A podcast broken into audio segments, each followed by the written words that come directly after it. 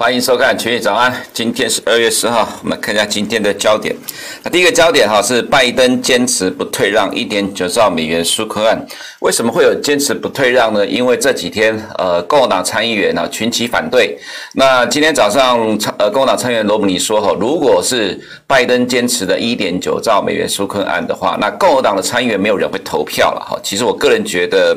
不一定啊，其实因为很多的投资人不知道，现在的参议院的共和党的领袖叫做 Mitch McConnell，他跟拜登是好朋友哦，他大家都很惊讶哈，因为拜登也当了三十几年的美国参议员，那拜登其实以前跟 Mitch McConnell 经常一两个礼拜就在吃饭了，其实是好朋友啊。那所以其实，在呃参议院里面，共和党有没有人会投票赞成的？其实。我个人觉得，其实戏里面应该是会有，当然最后要服从党团的决定，最终有可能还是五十一对五十哈，还是由民主党过关。那也是因为呃，现在民主党是多数党。其实为什么多数党很重要呢？因为多数党之后哈，你就可以取得这个所谓的议事主导权，就像。我们台湾立法院有所谓的议长，那议长可以决定什么议案要排进投票，什么议案不要鸟他。哦，那现在呃，民主党成为了多数党之后，所以他的呃多数党领袖 Chuck Schumer 他就有权利去排进这个呃独立这个预算案哈。所以呃，这个就是为什么呃要取得一定要取得这个参众两院主导权的关键哈，因为你有主导这个议案通过的权利跟优先排哪个议案要投票哈。那拜登现在呃对于共党参议员当然是这样讲不退让了，原因是因为呃。他在二零一九年是当奥巴马副总统，他经历过这样的一个事情，所以他很清楚知道现在的美国需要大规模的纾困案。那众议院现在正在投票中了哈，这个早上的消息是说哈，现在众议院民主党已经掌握了呃可以过关的票数了。好，这昨天我们有提过说，其实众议院基本上投票过关的几率是很高。那接下来就是看呃参议院的状况了。那当然刚才前面提到了，其实最终结果当然还是可能五十一对五十啦，因为毕竟虽然 Mitch McConnell 跟拜登是好朋友，那那到最终很有可能还是会，呃，去投票去支持党团决定。不过，其实我们会认为了哈，其实现在的美国参议院来看了哈，其实呃，经过这几天的政治发展哈，那美国的呃共和党其实很多人在退党，原因是因为不满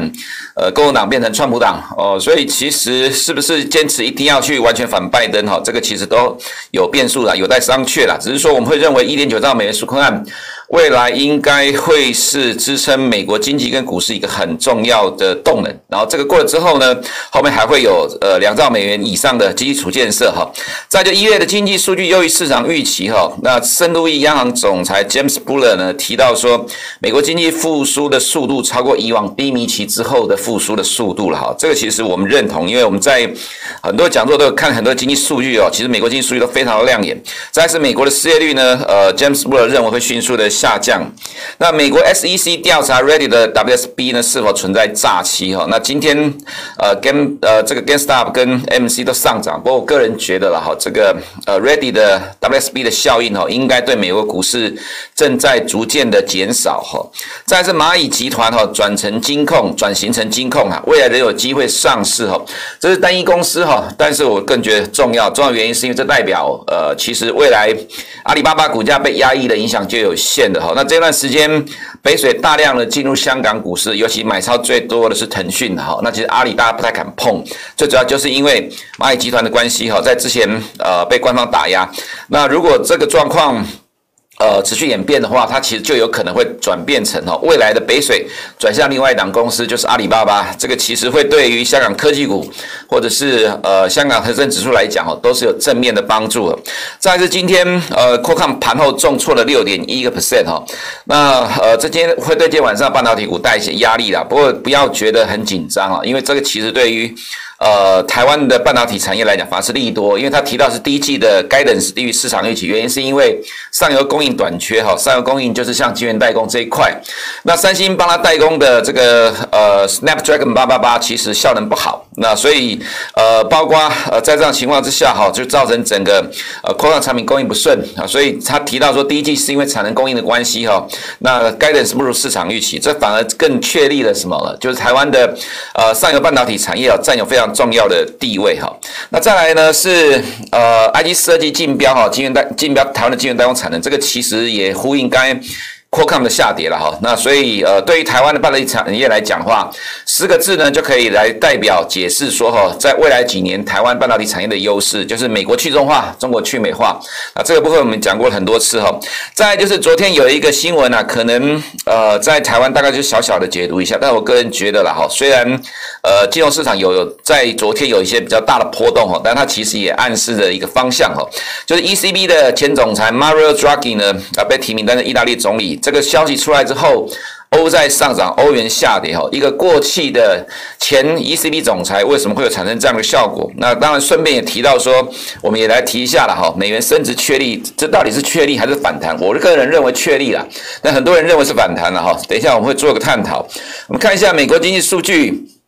美国的一月 ADP 的就业报告，哈，预期是七万人，实际是增加十七点四万人，呃，表现的比市场预期来的好很多啊。那因为一月的疫情是持续的扩大，拜登一月就职，一月二十号就职的时候，那时候美国因为新冠肺炎死亡人数已经大概超过四十万人了。那拜登说未来还会再死至少十万人以上哦。那可是美国的经济数据在一月份反而较十二月份普遍的上升哦，这是蛮令人呃赞叹的数字哈，代表美国经济实在是强的不得了。那我想，可能这都要归功于，呃，去年的十二月通过的纾困案吧，哈，让美国的民众信心持续的不断的增强。再是 ISM 服务业指数哈，我们看到在呃浅蓝色的这一块哈，预期五十六点七，实际五十八点七，前期是五十七点七哦，一月份。继续的上升，那新订单指数呢也是继续的上升，这就我刚才所讲到的。其实对于美国经济来看，全球经济包括连欧洲哈，因为各个国家封锁延长或者更严苛，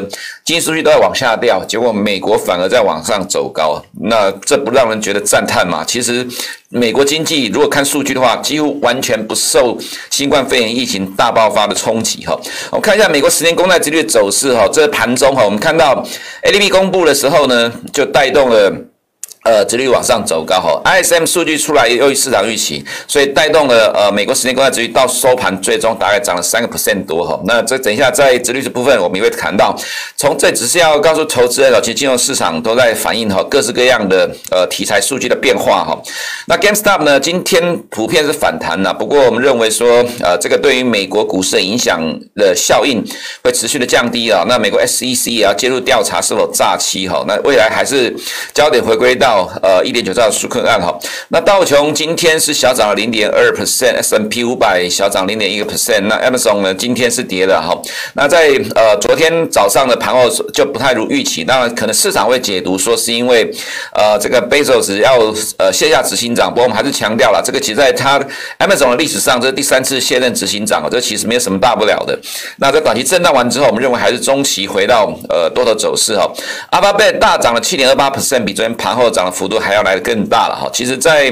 这样的情况之下哈，因为 Alphabet 也是前五大的权值股哈，其实呃科技股的走势震荡不会到哪里去啦，我们觉得短线震荡完之后还是维持偏强的走势。那 Apple 是小幅的整理，Tesla 也是小幅的整理哈。那其实我们在嗯拜登选上之后，就常常提到很多不同的概念股了哈。那其实我们在很多的讲座哈，都很多投资人对我们。呃，在美股的这一块哦，都提出了很多的呃赞赏哈。那其实呃，美股我们当然每天都在看这个焦点呐。如果你有兴趣看的话，你就会知道，几乎都要在完全反映拜登的政策哈。那在呃干净能源或者是医药类或者是呃其他的风力发电等等都反映了之后呢，其实另外一个哈正在落后补涨就是什么大麻概念股，像 Tilray 呢，其实最近都在大涨，像 Aurora 呢也是大涨八点二七 percent，Canopy 呢也其实也是持续的上涨，其实。美国股市哈，可用之兵非常的多啦，就看你怎么去找。Qualcomm 的话。盘后呢，大跌的，呃，五，刚前面讲是六六个 percent 多了哈，那这个其实有在稍微的收敛，跌了五点九 percent，基本上今天晚上是会跌的。但这个内容的话呢，就是因为第一季展望低于市场的预期，因为低晶圆代工产能受限，好，所以这个影响其实是还好。那纳斯达是小跌了零点零二 percent，盘中是有在接近新高的状况，没有什么意外的话，我们认为不用太久时间就会再创新高哈。美国十年公债直利率呢，呃，今天有比较大幅度的上涨，就反映经济数据哦。我们还是强调，不要认为十年公债直率上涨就是美国通膨要上来了哈，这个其实只是其中一项的呃解读而已了哈。其实十年国债直率的上涨，它其实反映的更真正呃重要的核心的部分是美国今年的经济会恢复快速大幅度的成长啊，所以带动了呃债券殖利率的走高。那当然它会反映在各种金融资产方面有不同的走势。美元指数在突破五十天均线之后，今天小幅的震荡收盘了哈。那当然我们觉得说这只是短期的震荡，等一下在后面会提到这个部分。欧元的话呢，在昨天德拉吉被确认提名呃担任意大利总理之后，盘中一度快速的大跌哈，大跌零点三零点三个 percent。尾盘跌幅收敛了哈，那这等一下我们也会再探讨一下这个状况。原油的话，因为库存持续下降，呃，所以今天连续三天的上涨了一点七个 percent，它可能会是跟美元反向商品里面，呃，近期大概走势最强，最主要还是供需的问题。所以我们在看商品的时候，其实你还是要看供需的基本面的哈。原油可能呃，对不起，美元只是。影响商品原物料其中的一个部分因素而已，真正会去决定方向走势的还是基本面的供给跟需求。所以你与其去了解呃这个其他比较次要因素来看的话，其实最重要的还是了解基本面的供需哈，才能够掌握大波段的走势。那玉米的话呢，在一天的震荡完之后呢，又拉上来了哈。这个其实我们还是认为现在基本面最强的还是以玉米了哈。那其他部分就不花时间解释了哈。我们看一下外资在。呃，亚洲的动态哈，在这两天呢，还是持续的买进。昨天买了不少，在台湾是小幅的调节。呃，也是因为连续上涨两天之后了，呃，开始震荡。那韩国有买超原因是因为传出来说，Kia 汽车呢要跟呃 Apple 合作电动车啦。其实韩国股市的题材蛮多的哈，还是能够吸引外资持续的买进。港股通的部分呢，呃，外资有稍微的减少一点，不过其实这对于呃昨天的港股来讲没有什么太大的影响哈。那顶多就是涨多的震荡。那港股通的部分呢，一月。份外资买呃北水买了大概三千一百零六亿港币和美元，大概是四百亿美元哈。摩根士丹利出了一篇报告说，今年呃中国的共同基金会买呃。呃，买港股大概差不多四百到六百亿美元，但其实一个月就达到了哈。那他当然有提到说，最终把其他各种各式各样机构夯不啷当加起来，大概一千三百亿美元了。其实如果照北水这样买的话，速度其实是很快的哈。那所以昨天外资小呃对北水买超腾讯大概二十二点二三港币了哈，有在慢慢缩小哈，不过不过还是持续上涨。但是呃，我们觉得说北水如果在近期来看有逐渐缩小的话，那么对腾讯来讲，当然支撑的力道会降低了哈，可能就变成暂时的整理。不过，其实中期走势上来看，哈，因为香港的呃股市整个本益比还是偏低，跟 A 股比较比较还是偏低啊，所以还是会持续吸引市场的买盘进驻哈。那至于 A 股的部分，呃，外资虽然连续四天的买超，不过这金额不大。那金额不大的话，影响就有限。其实最主要还是看内资的表演哈。那内资在最近的话，我们一直在强调哈，A 五十涨不涨得动，就是看贵州茅台。那贵州茅台在。呃，昨天收盘又创了历史新高哈，涨了二点零九 percent，所以昨天的 A 五十呢，在三呃在 A 股的大部分指数里面呢，算是表现最好，只有它上涨，其他都是短线的涨多震荡拉回哈。但是我们觉得，呃，这大就震荡整理了哈。其实照目前这个态势来看，二零二一年今年一整年了哈，全球股市持续走多头这个几率应该还是蛮大的哈。再次看到。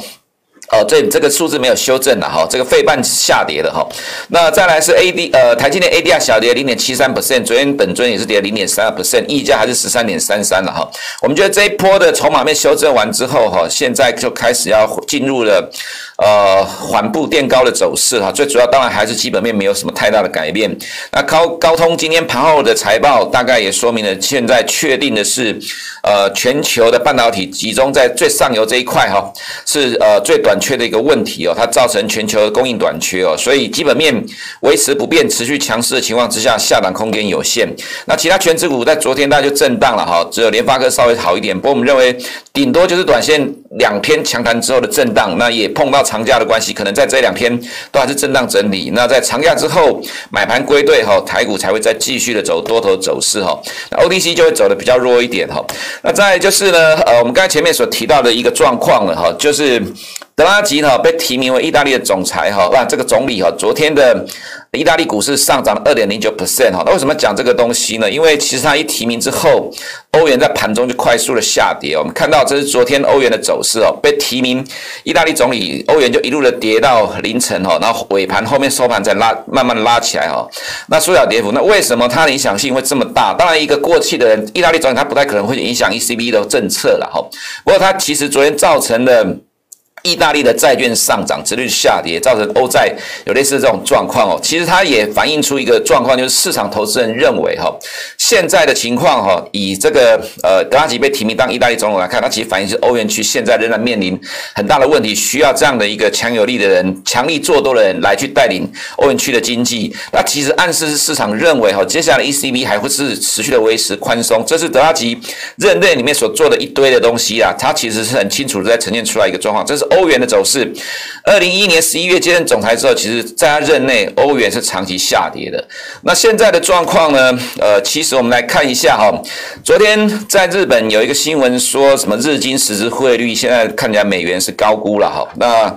我们的看法是，如果说你要照这些呃很所谓的理论性的投资来讲的话，那大概可能在投资上，你大概一定会碰很多鼻子的灰哈。那还不如你就干脆直接看我们节目，其实比较快哈。如果说你要看这些呃实质的所谓有效汇率，或者是说呃这样的估出来的美元高估去做投资，那你为什么不去参考这个购买力评价理论去投资美元哈？很多人在看美元觉得会跌，原因是因为从财政赤字角度来看哈。我们在研究汇率哈，我们用我们的观点来给投资人做个参考。这是美国的财政赤字啊，从大概一九七零年代到目前为止，你可以看到这么长期的时间以来，在过去五十年，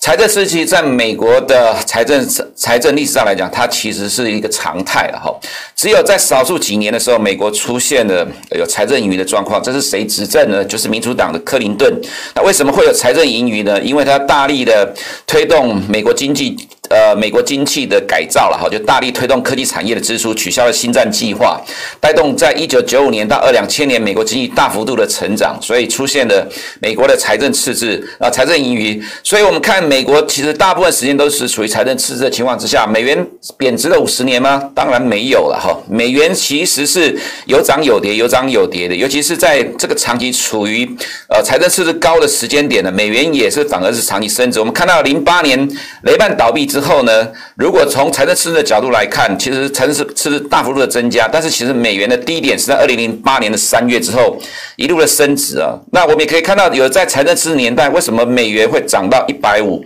为什么会？在克林顿这里是涨了一百二，其实长期去观察美元的动态啊，这个是实物了哈。其实你可以得到一个结论，就是其实真正影响美元的关键是什么？经济成长在带来的利率的趋势了哈。所以其实财政赤字虽然很多人在讲说是美元大崩盘，从历史的角度来讲，它只证明说只有在某一段时间内会是投资人所在意的，也就是我们常常所讲的预期。那预期是空的，利差是真的。预期你可能照着这个做，不见得你会呃市场照你的方向，除非百分之九十五人都照着这个方向来做，它就是产生这样的一个呃方向的发生。但是如果没有的话呢，利之所趋哈，就会引导了市场的趋势。什么意思呢？就是所谓的利率的趋势啦。那所以我们看这张图，只在告诉投资人说。